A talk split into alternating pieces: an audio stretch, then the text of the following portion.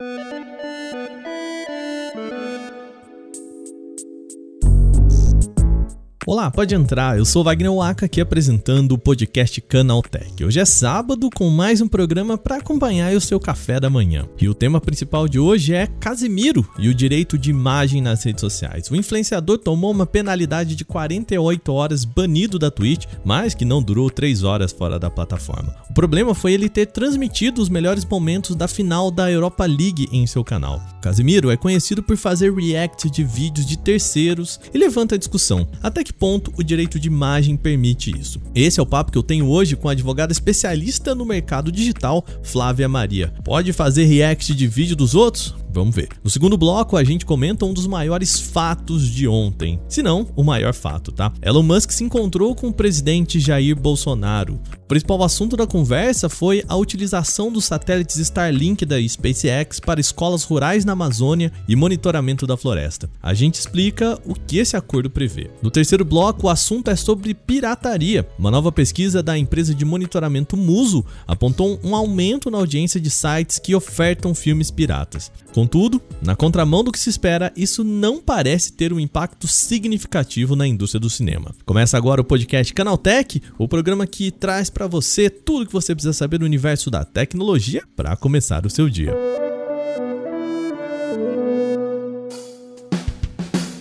Olá, seja bem-vindo e bem-vinda ao podcast Canaltech, o programa diário que atualiza você das discussões mais relevantes do mundo da tecnologia. De terça a sábado, a partir das 7 horas da manhã, a gente traz os três acontecimentos tecnológicos aprofundados aí no seu ouvido. Também lembrando que segunda-feira tem o Porta 101, o nosso podcast semanal, tá bom? Não se esquece de seguir a gente no seu agregador de podcast para receber sempre episódios novos e já aproveita, deixa uma avaliação por lá. Lembrando também, mande o seu feedback para a gente pelo e-mail podcast@canaltech.com.br. Sem mais, vamos agora para o nosso primeiro tema do dia.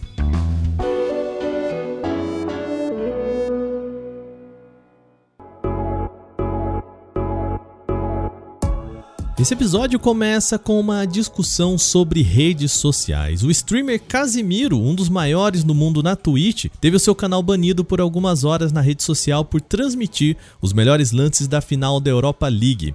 A penalidade inicial, de acordo com o próprio Casimiro no Twitter, era de 48 horas, mas o canal voltou à ativa em apenas 3. A nossa reportagem entrou em contato com a Twitch para saber os motivos do bloqueio e a mudança da penalidade de 48 para apenas 3 horas. Contudo, a assessoria da empresa por aqui disse que precisa de dois dias para enviar uma resposta oficial. Logo assim que a gente tiver essa resposta, voltamos aqui com a informação, tá? Casimiro tem trabalhado ações para fazer os reacts de programas conhecidos da televisão brasileira. Atualmente, a Band e o grupo Endemol liberaram para ele a transmissão do primeiro episódio do Masterchef. Contudo, a assessoria de Casimiro confirmou que o influenciador não tinha acordos comerciais para transmitir os gols da final do campeonato. O modelo de negócio dele envolve assistir a vídeos aleatórios em sua live e emitir opiniões sobre eles. Por vezes, ele mesmo aponta que o dono do vídeo pode derrubar a monetização do canal, ou seja, impedir que o influenciador receba pela visualização. Isso pelo fato de Casimiro não ter autorização para isso. Antes de mais nada, eu quero deixar algo claro aqui, tá bom? Eu mesmo sou um consumidor, um fã dos conteúdos do Casemiro. O ponto aqui não é dizer se ele está errado no seu modelo, até porque o influenciador tem boas práticas em estimular que a sua audiência também apoie os produtos de conteúdos de vídeos que ele assiste. Um desses casos é o da influenciadora Talita Campedelli. Ela tinha um canal pequeno no YouTube no qual gravava dicas sobre receitas e modos de preparar as lancheiras para os seus filhos levarem nas escolas. Os vídeos caíram no gosto da audiência de Casimiro e a influenciadora agora tem um canal com mais de 500 mil seguidores. Os vídeos dela alcançam uma audiência de mais de 70 mil plays. Só que Casimiro pode navegar em uma linha tênue entre o que pode e não pode ser feito sobre o direito na internet. Há um pensamento popular e errado de que um conteúdo que está publicado nas redes sociais não tem dono. Vamos a um exercício aqui. Você já pegou um meme no Twitter, por exemplo, e simplesmente compartilhou no seu Instagram? Já pensou que aquela publicação tem um dono e um direito sobre ela? Bom, para a gente entender o que pode e o que não pode ser feito nesse sentido, eu converso agora com a advogada especializada em mercado digital, Flávia Maria. Então, Flávia, primeira coisa, muito obrigado por reservar um tempo para conversar com a gente aqui no podcast, tá? Eu que agradeço. Bora lá, para que eu possa ajudar um pouco. Vamos lá, é, a gente tem alguns, né, alguns casos aí na, na internet que eu gosto de apelidar que é uma linha tênue entre um, um, plágio que a gente que é meio moralmente aceito assim, né? Aquela pessoa que vai lá, pega a publicação que ela viu no Twitter, bota no Instagram dela, né? O vídeo que, que viu no TikTok e, e bota no Twitter e tudo mais, e às vezes vira uma lambança de direito de uso, direito de imagem e tal. E que agora, para mim, né, culminou num caso interessante do Casimiro, que é uma pessoa que eu já vou deixar bem claro para vocês, tá? A gente gosta muito, consumo muito, mas tem uma uma linha tênue ali de como ele usa o produto alheio. Nesse caso da Twitch, Flávio, o que que dentro da lei tá certo ali, o que, que tá errado, pode, ele pode fazer uma live em cima do conteúdo de outra pessoa, ou estamos tá, trabalhando aqui numa linha tênue entre poder e não poder? Então, é muito arriscado, né? Porque o que acontece? Um direito autoral, ele pertence ao autor e ponto. Então, o autor é que vai permitir ou não permitir que aquele conteúdo seja é, utilizado, ainda que você não tenha é, é, qualquer tipo de interesse econômico sobre o, o, o, a obra, sobre o conteúdo. Porque tem muita gente que fala assim: ah, mas eu vou usar o conteúdo e eu não vou ganhar dinheiro com isso, eu só vou usar. Pouco importa. A legislação sequer faz essa diferenciação, né? Se vai ganhar dinheiro com aquilo ou se não vai. Num caso como o do Kazek, inclusive, obviamente, né, que ele está ali monetizando de diversas formas, então a gente, a gente tem sim um perigo muito grande de acontecer o que aconteceu, porque muito possivelmente aconteceu. A UEFA foi lá e falou, viu, ó, esse negócio aqui não pode, porque ele pertence a mim.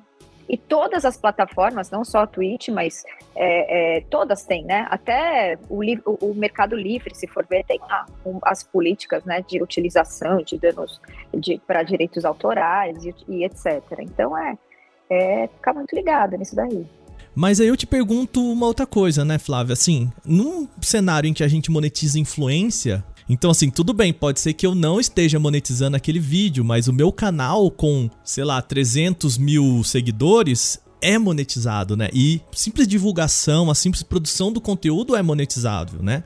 É, aí a gente também pode dizer que indiretamente aquele conteúdo é monetizável, é isso? Exato, mas de novo, a legislação não faz distinção. Ainda que você de verdade, verdadeira, não esteja monetizando, ah, mas eu tô, eu tô aqui só compartilhando, sei lá, com os meus amigos. Se o dono do conteúdo não te autorizou, em tese você não pode utilizar. E ponto. Você bem colocou no começo, ah, porque o pessoal pega vídeo de, do TikTok daqui, bota ali, né? O pessoal pega um trechinho daqui, bota ali. Por quê? Porque às vezes as pessoas usam e como não vai é, é, influenciar em grandes coisas, os donos daqueles, daqueles conteúdos às vezes não sabem, ou às vezes falam, ah, deixa, é até bom porque tá, tá me divulgando. Tanto que tem alguma, tem uma galera da internet falando, meu, como assim? Vai ter o banimento, sendo que tá, no fim das contas, é, é potencializando a divulgação da Europa League, né? Mas enfim. É, a verdade é, se não houve uma, uma autorização expressa do dono do conteúdo, não pode. E o que você colocou é isso mesmo. Às vezes eu, eu, eu uso a autoridade de alguém emprestada no meu canal, né? Por causa de. para fomentar a visualização, para fomentar alguma repercussão que seja mais polêmica, ou enfim. Então é isso, são, é, é, é o que às vezes não é nem tangível, né? Mas que está ali é, corroborando para sua autoridade, para sua visibilidade, para sua seu posicionamento. É exatamente isso. E aí eu volto, Flávia, num, nesse quesito, né? Assim, nessa prática que a gente tem, né, de compartilhamento meio, cara, sem entender de onde veio, né? A gente teve o caso daquele quadrinista que virou meme do, do desenho, né, da, da pessoa no ônibus olhando para um lado e para o outro e que cara, o tanto de gente ganhou seguidor com aquilo. Viralizou. É. é. Por que, que a gente faz então se não pode? Não é, é mais assim, ó, a lei tá aí para todo mundo. Acontece que vão ter aquelas pessoas que vão levantar a mão e falar assim, ó, isso não pode, tá lá na lei, isso é meu. Como a UEFA fez. E vai ter gente que vai deixar passar batido, porque não é simplesmente pelo fato da lei existir que ela vai é, trazer um autorregramento para o ordenamento, né? Então, a mesma coisa. Se você me, de alguma forma, me trouxer um prejuízo, eu só vou ser ressarcida desse prejuízo se eu falar, ó, oh, o Wagner me deu um prejuízo aqui, vamos ver esse negócio aí como é que tá. com a questão dos direitos autorais é a mesma coisa. Se o detentor daquele direito autoral não o reivindica, vai acabar passando batido mesmo. E tem gente que, que às vezes nem se liga que está acontecendo, né? Às vezes até gosta por um motivo ou por, ou por outro. Então é muito de caso a caso, por quê? Porque quem vai ter o legítimo interesse de falar, levantar a mão e falar, ó, oh, tá errado esse negócio aí, é o detentor do direito autoral. Por isso que, se você for olhar, todas as plataformas acabam que tem lá denúncia por direitos autorais, né? Por quê? Porque deve haver uma denúncia. E se a, se a pessoa não faz essa denúncia, e aí o negócio acaba acontecendo. Uhum. Aí depende mais da, da atividade da pessoa de ir lá e falar, olha, não pode, né? Principalmente no Instagram, a gente vê muita prática do daqueles canais que pegam, né? Até a gente teve reportagens da Vice recentemente é, falando sobre canais que simplesmente pegam os conteúdos e se alguém reclamar, eles dão crédito. É isso É exato, é isso, é isso. E assim, é, o dar o crédito vai ser se for uma liberalidade do dono do conteúdo, porque o, conte o dono pode inclusive falar, não, amigo, você não vai usar, desculpa, você vai tirar disso daí agora, sob pena, aí, se, porque assim, qual que é, às vezes, qual que é o flow que geralmente acontece? O cara entra em contato, não é, não é ouvido, ele notifica, não é ouvido, ele entra com processo, porque quando o juiz, juiz manda, juiz manda, juiz não pede, né, então... É, é, esse é o flow. E aí, se chegar nesse, nessa judicialização de ter que entrar com processo e tal, Aí você vai ter que tirar, inclusive, muitas vezes sob pena de multa diária. Ó, cada dia que você não tirar, você vai ter que pagar uma multa X ou Y. Mas é o extremo do extremo, né? Obviamente. Mas é isso. Precisa sim dessa dessa, é, é, dessa provocação do detentor do direito. Você acha aí, tá, já é uma pergunta até mais pessoal, assim, de, de previsão, Flávia, que esse caso do Casimiro e até essa prática do mundo do Casimiro de gerar os reacts, né, de você ali reagir a um conteúdo, você acha que a gente pode chegar a um novo, a uma nova questão de que o que, que é passível de react, né? Porque hoje eu entendo o argumento que a pessoa fala assim, gente, mas ninguém é idiota de ir lá e falar pro Casimiro que ele não pode reagir, sendo que se ele reagir ao meu canal, eu vou ter o benefício de ter mais, mais é, inscritos. Até porque o Casimiro estimula isso, né, gente? Vai lá no canal do cara, vê o vídeo, né? Ele fala isso uhum. muito nas lives, ele tem esse cuidado de entender que ele faz parte de uma uhum. comunidade, né? Mas, convenhamos que se todo mundo faz isso, é um problema né? Porque se, se todo mundo fizer isso é um problema, então ninguém poderia fazer isso. Você acha que ali para frente, quando mais essa prática começar a pulverizar, a gente pode ter um problema maior nesse sentido? Sabe o que eu acho? Eu acho que vai depender sempre do tamanho das, das audiências das pessoas envolvidas. Porque veja só, é, comercialmente falando, para a UEFA é muito interessante que, meu, não deixe não, porque eu quero saber para quem eu entrego o meu conteúdo e ponto. Agora, se pega um canal meu, um canal de outra pessoa, enfim, cuja visibilidade que o Casé vai gerar, por exemplo, é interessante para crescimento, visualização, engajamento e etc. Então, acho que é sempre uma questão de negociação e interesse, entendeu? Sempre. E se ele tiver, por exemplo, estamos falando dele, mas pode ser qualquer pessoa, né? Se tiver as autorizações necessárias aí, aí, aí é, é, simplesmente é, é jogar o jogo, né? pegar as autorizações, está de acordo com o, o dono do conteúdo, está de, tá de acordo com os reacts e, e etc. Então é sempre um, uma questão de, de interesse. Eu acho que essa questão de, que a gente está vivendo hoje, né, do Casé, tem, ela vai, eu acho que acender algumas, algumas, é, algumas, alguns pontos de atenção para quem faz conteúdo e falar, pô, peraí, é isso, ó, esse conteúdo é meu, ele não poderia estar sendo utilizado. Mas aí vai caber a pessoa ter essa análise de inteligência e falar, poxa, mas legal, gostei, vou entrar em contato só para o cara me dar os créditos, entendeu? Então é sempre uma questão assim de ser muito, é, de ter muita clareza quanto à sua intenção, eu acho. É, até, até porque a gente vê como o, o Casimiro ele joga luz em cima de, de até programas de TV, né? A gente tem o Rodrigo Faro mandando recado pro Casimiro no meio do programa, né, então... dominical ali, né, do, do Vai Dar Namoro, é. enfim. Então, aí a gente já tem uma ideia de que, bom, a, a, aquelas pessoas entenderam o jogo é esse que compensa jogar esse jogo. Mas ao mesmo tempo, a, é a, gente tem também o Casé falando: Ih, esse vídeo que eu acabei de ver aqui, tô metendo pau na pessoa comendo lá, fazendo comida indiana, vai desmonetizar o meu vídeo. Também uma consciência de que, bom, talvez não era pra eu estar tá fazendo isso, né? Acho que eu errei aqui, é... né? Mas agora é isso, o Casé, ele ainda oferece um benefício para outra parte.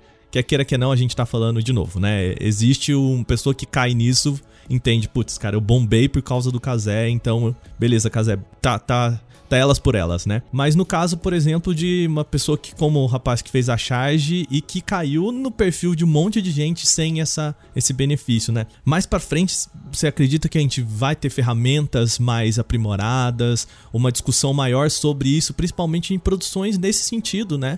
É, eu tenho muitos, eu tenho muitos clientes infoprodutores, né?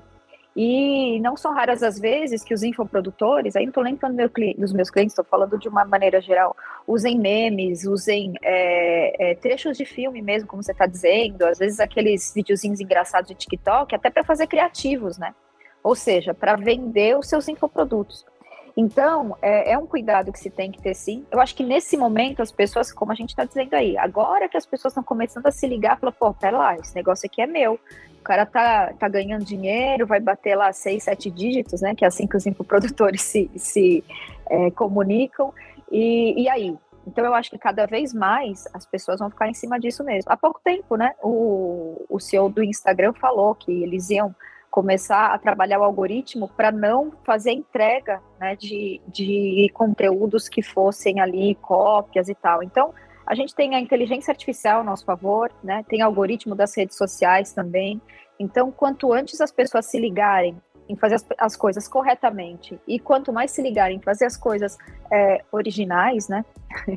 melhor para todos, né? Para a gente que vai acabar consumindo conteúdo cada vez mais legal e para eles, né? Que não vão estar tá correndo esses riscos todos. Mas essa questão dos direitos, de direito de imagem, por exemplo, Wagner, ela é muito punk, assim. A gente atende no escritório muitos influenciadores digitais. E sabe o que acontece muito? É muito louco, assim. A galera pega as fotos dos influenciadores, criam outros é, perfis de Instagram, por exemplo, com o nome de outras pessoas. Sabe assim? Tipo, quero viver aquela vida e vou viver aquela vida no Instagram mesmo, assim. A gente tem que derrubar é, Instagram desses fakes, assim, muito, com muita frequência. A galera mesmo pegar lá a, a, a, foto do influenciador com a família, com o marido, com os pets, sabe?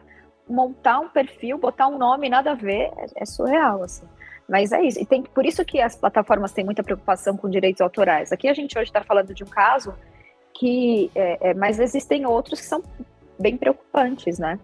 E aí a gente tem que ficar muito atento. Por isso é que é bom que as plataformas tenham lá os canais de denúncia, né? Porque quanto, quanto mais denúncias tem, mais rápidas, inclusive, são as são os banimentos, as quedas, né, os bloqueios de perfil. É, e até para entender também num cenário como esse que a gente falou que é, quando existe um benefício para ambas, as partes, então talvez criar canais que possibilitem esse tipo de benefício, né? Ah, cara, o Casimiro reagiu a um vídeo tal, talvez uma ferramenta ali que possa mostrar para as pessoas de onde ele veio, de onde veio esse vídeo, né? De, olha, o vídeo é dessa pessoa, se você quiser ver mais desse vídeo, o link é esse, né?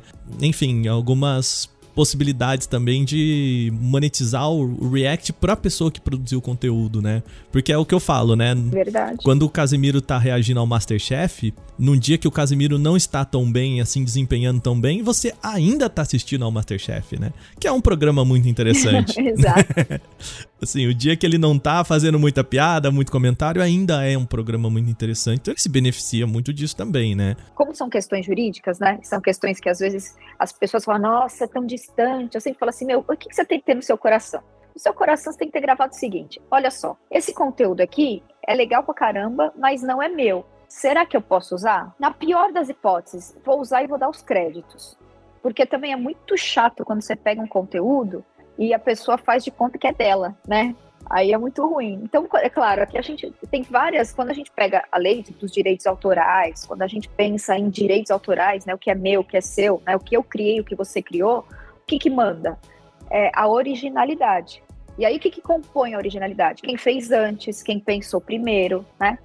Então, é, tem muitos desdobramentos. Tem essa questão que, que a gente está vivenciando hoje do casé, tem questão de quando pega lá do TikTok, reproduz aqui e ali, enfim, tem trocentas possibilidades. Mas o que, que tem que estar no seu coração, em qualquer que seja a possibilidade? Se aquele conteúdo não é seu, primeiro ponto, meu, vou conseguir uma autorização para utilizá-lo? Vou. Fechou? Fechou. Bora fazer então não vou conseguir autorização, mas quero é, honrar o nome da pessoa que fez, pelo menos coloque os créditos. E se alguém te questionar para você tirar do ar, para você, meu, tire, porque, de novo, não é seu conteúdo. O conteúdo tem dono. Se você não é o dono, respeite o dono.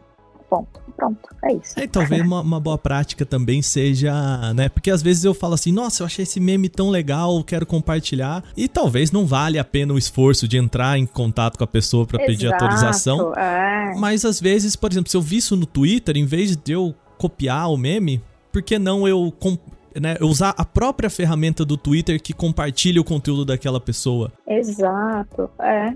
É honrar a fonte, né, Wagner? Exato. Honrar a fonte. Né, por exemplo, no Twitter, em vez de copiar o texto, pô, dá um retweet, né? Eu acho que o Instagram tem muito isso, você compartilhar, né, entre exatamente isso, né? Aproveitar a plataforma também para porque aí acaba sendo uma visibilidade compartilhada, né? Aí tudo bem, né? É, e aí todo mundo ganha, né? Sim. Todo mundo ganha. E aquilo, se em algum momento alguém questionar, aí você é, é, sempre o bom senso, né? É sempre o bom senso. Você não vai usar o negócio de alguém que não queira que você use, e ao mesmo tempo, se alguém te questionar e vocês entrarem num consenso, bora pra frente. É isso, é bom senso acima de tudo. E ter na cabeça, né? Se tá na internet aquela ideia de que se tá na internet é terra de ninguém, é público, posso usar, né? A gente já viu muito desse argumento em vários lugares, assim. Ah, mas publicou no, no, no Facebook já não é mais seu. Não, é sim, é sim. Continua sendo, né? É sim. Então tem que manter. Opa! Flávia, obrigado por vir aqui reservar um tempinho para bater um papo com a gente. Obrigado, assim, é, você é extremamente didática. Isso, parabéns, que viu? Bom. Muito obrigado e espero a gente poder também bater outros papos aqui mais vezes no podcast. A casa tá aberta para você, tá joia? Maravilhoso. Adorei estar aqui, viu, Wagner? Brigadão mesmo. E precisou, é só chamar. Tá joia. Obrigado a você.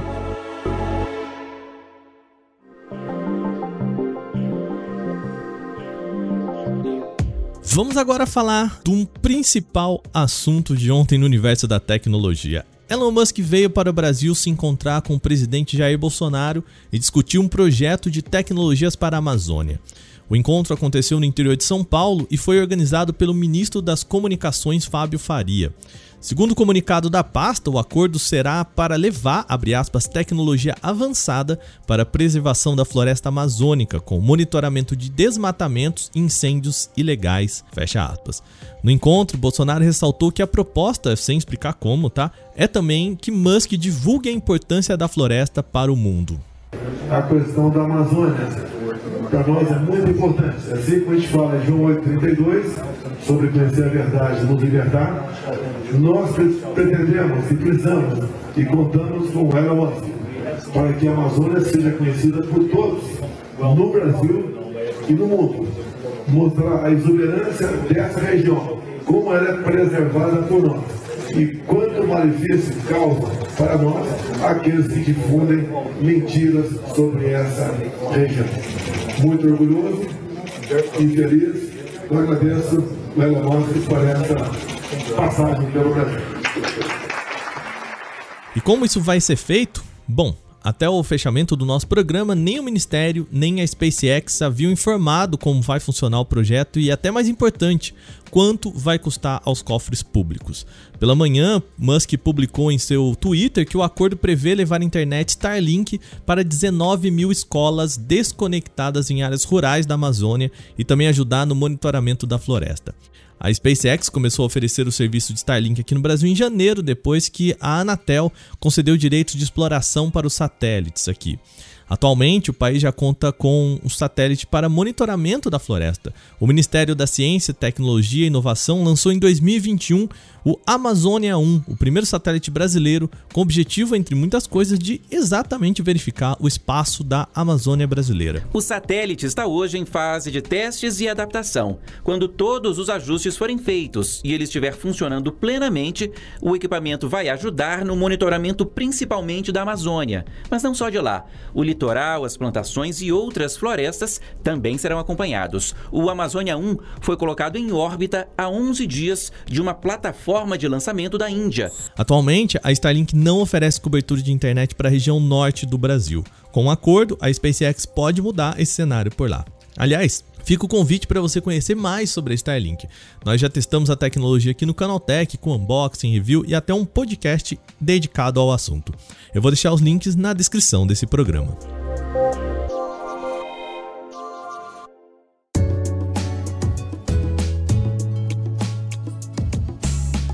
Terceiro bloco agora, o assunto é pirataria. Um levantamento da empresa Muso, que acompanha números de pirataria no mercado de cinema, aponta que houve um crescimento na casa de 42,5% na audiência de sites com filmes e séries para serem baixados. Os dados são desse primeiro trimestre em comparação com o mesmo período do ano passado. O Torrent Freaks, site que acompanha também links de torrent geralmente usados para compartilhamento de conteúdos piratas, também vem mostrando aumento de buscas. Um dos motivos seria a facilidade de acesso aos conteúdos com boa qualidade.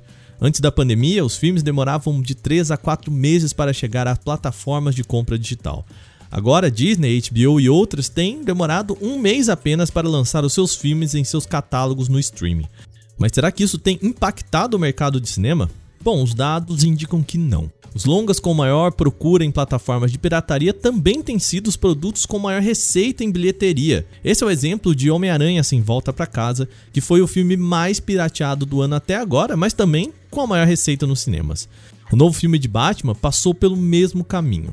Com alta procura no site de pirataria, acabou sendo uma das melhores bilheterias do ano até agora. O levantamento sugere, portanto, que muitas vezes um longa pirateado pode ter até um benefício para as produções, principalmente as menores. Filmes como Moonfall, Ameaça Lunar, que não tiveram aquelas boas receitas na telona, têm alta procura em sites de pirataria. E isso também teria estimulado mais gente a buscar pelo filme no catálogo, por exemplo, no caso de Moonfall, do Prime Video, onde o longo está. Agora terminadas as principais notícias de hoje, vamos para o nosso quadro Aconteceu também.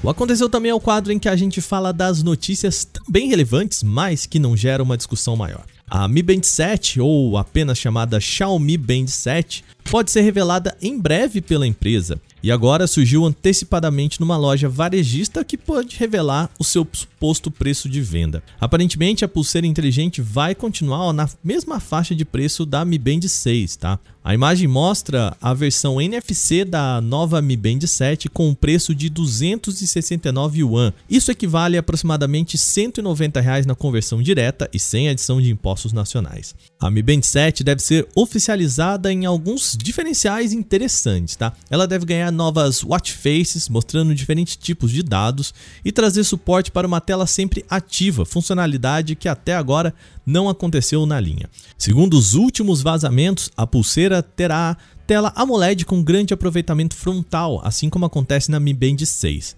A tela deve ter tamanho de 1,56 polegada e resolução de 490 por 192 pixels. A bateria deve ser de 250 mAh, que pode parecer pequeno, mas é suficiente para um dispositivo desse tamanho. Por fim, ele deve contar com monitor de oxigenação sanguínea e batimentos cardíacos, bem como os outros sensores comuns da série. Infelizmente, ainda não há uma data definida para a apresentação da Xiaomi Mi Band 7. Em evento realizado nesta sexta-feira, dia 20, a Qualcomm finalmente oficializou o Snapdragon 8 Plus Gen 1, que é a versão revisada dos seus chips topo de linha. O Snapdragon 8 Plus Gen 1 agora é fabricado na litografia de 4 nanômetros da TSMC em vez do processo da Samsung. A mudança teria impactos marcantes na performance e eficiência, com a CPU consumindo até 30% menos energia com as mesmas configurações. Com a nova margem de consumo, no entanto, a Qualcomm optou por turbinar as frequências, chegando a 3,2 GHz no conjunto de máxima performance. Isso são 200 MHz a mais que o Snapdragon 8 Gen 1 tradicional, que atingia a casa dos 3 GHz. A Qualcomm também aproveitou a oportunidade para começar a expansão da nova família Snapdragon com o anúncio do Snapdragon 7 Gen 1, o primeiro modelo da série 7 para celulares intermediários premium. O novo Snapdragon 8 Plus Gen 1 vai equipar celulares topo de linha de marcas como Asus, Honor, Lenovo, Motorola, OnePlus, Oppo, Realme, Xiaomi, incluindo as submarcas Redmi e Black Shark e ZTE, entre outras. Os primeiros aparelhos com esse chipset devem estrear a partir do terceiro trimestre desse ano, entre julho e setembro. A Uber quer trazer para o Brasil a capacidade de pedir corridas pelo WhatsApp. Isso foi o que anunciou o CEO da empresa Dara Khosrowshahi. Inaugurada em Delhi, na Índia, a modalidade começará a ser expandida internacionalmente e terá como prioridade mercados emergentes. O executivo explica que o Brasil está nos próximos países. Na Índia, as corridas por WhatsApp são utilizadas principalmente por novos clientes. O atendimento acontece via chatbot totalmente automatizado. O processo requer que o usuário insira informações necessárias para a corrida, como nome e localização, por exemplo. E por lá, o atendimento da Uber via WhatsApp já existe desde dezembro do ano passado. É provável que o serviço chegue aqui no Brasil de forma semelhante, talvez com algumas adaptações para os nossos hábitos de consumo aqui. O CEO da empresa não entrou em detalhes sobre a disponibilidade dos pedidos por WhatsApp por aqui, mas geralmente recursos inéditos costumam desembarcar primeiro em grandes centros para depois alcançar regiões menos povoadas. A Xiaomi deve aumentar em breve a sua lista de smartphones intermediários com o Xiaomi 12 Lite. O modelo foi homologado pela Anatel aqui no país, mostrando que o lançamento pode estar próximo. De acordo com testes do Geekbench, o aparelho deve vir com processador Snapdragon 778G. Os testes também confirmaram que o aparelho terá pelo menos uma versão 8GB de RAM, mas outras variantes não são descartadas. Além disso, ele vai rodar o Android 12 de fábrica com a interface MIUI típica da Xiaomi. A empresa ainda não divulgou uma data específica para o lançamento do dispositivo. A demanda pela cannabis medicinal está em alta no Brasil. Segundo a Associação Brasileira da Indústria de Canabinoides, a BRCAN, as importações de produtos do tipo cresceram 110% de 2020 para 2021. O menor preconceito e a pandemia da Covid estão entre as principais explicações para o aumento da procura. Em 2021, 40.191 novas solicitações de importação de medicamentos com canabidiol foram feitas no país. Em 2020, as importações foram contabilizadas em 19.150.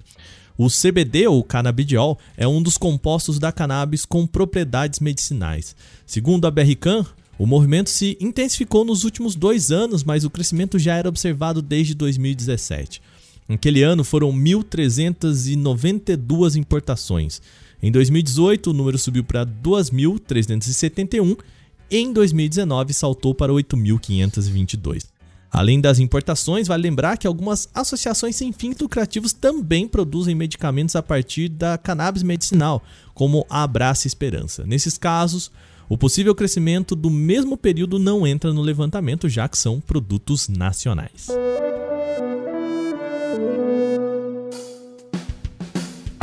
Com essas notícias, o nosso podcast Canaltech de hoje vai chegando ao fim. Lembre-se de seguir a gente e deixar uma avaliação em seu agregador de podcast se você utiliza um. Sempre bom lembrar que os dias da publicação do nosso podcast são de terça a sábado, sempre com episódio novo logo de manhã, às 7 horas, para acompanhar o seu café. Esse episódio foi roteirizado, apresentado e editado por mim, Wagner Waka, com a coordenação de Patrícia Gnipper. O programa também contou com reportagens de Victor Carvalho, Gustavo de Liminácio, Gustavo Minari e Durval Ramos.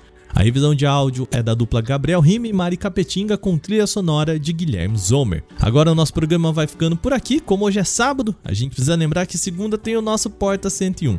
O podcast Canaltech volta só na terça, tá bom? Um abraço para você, até lá.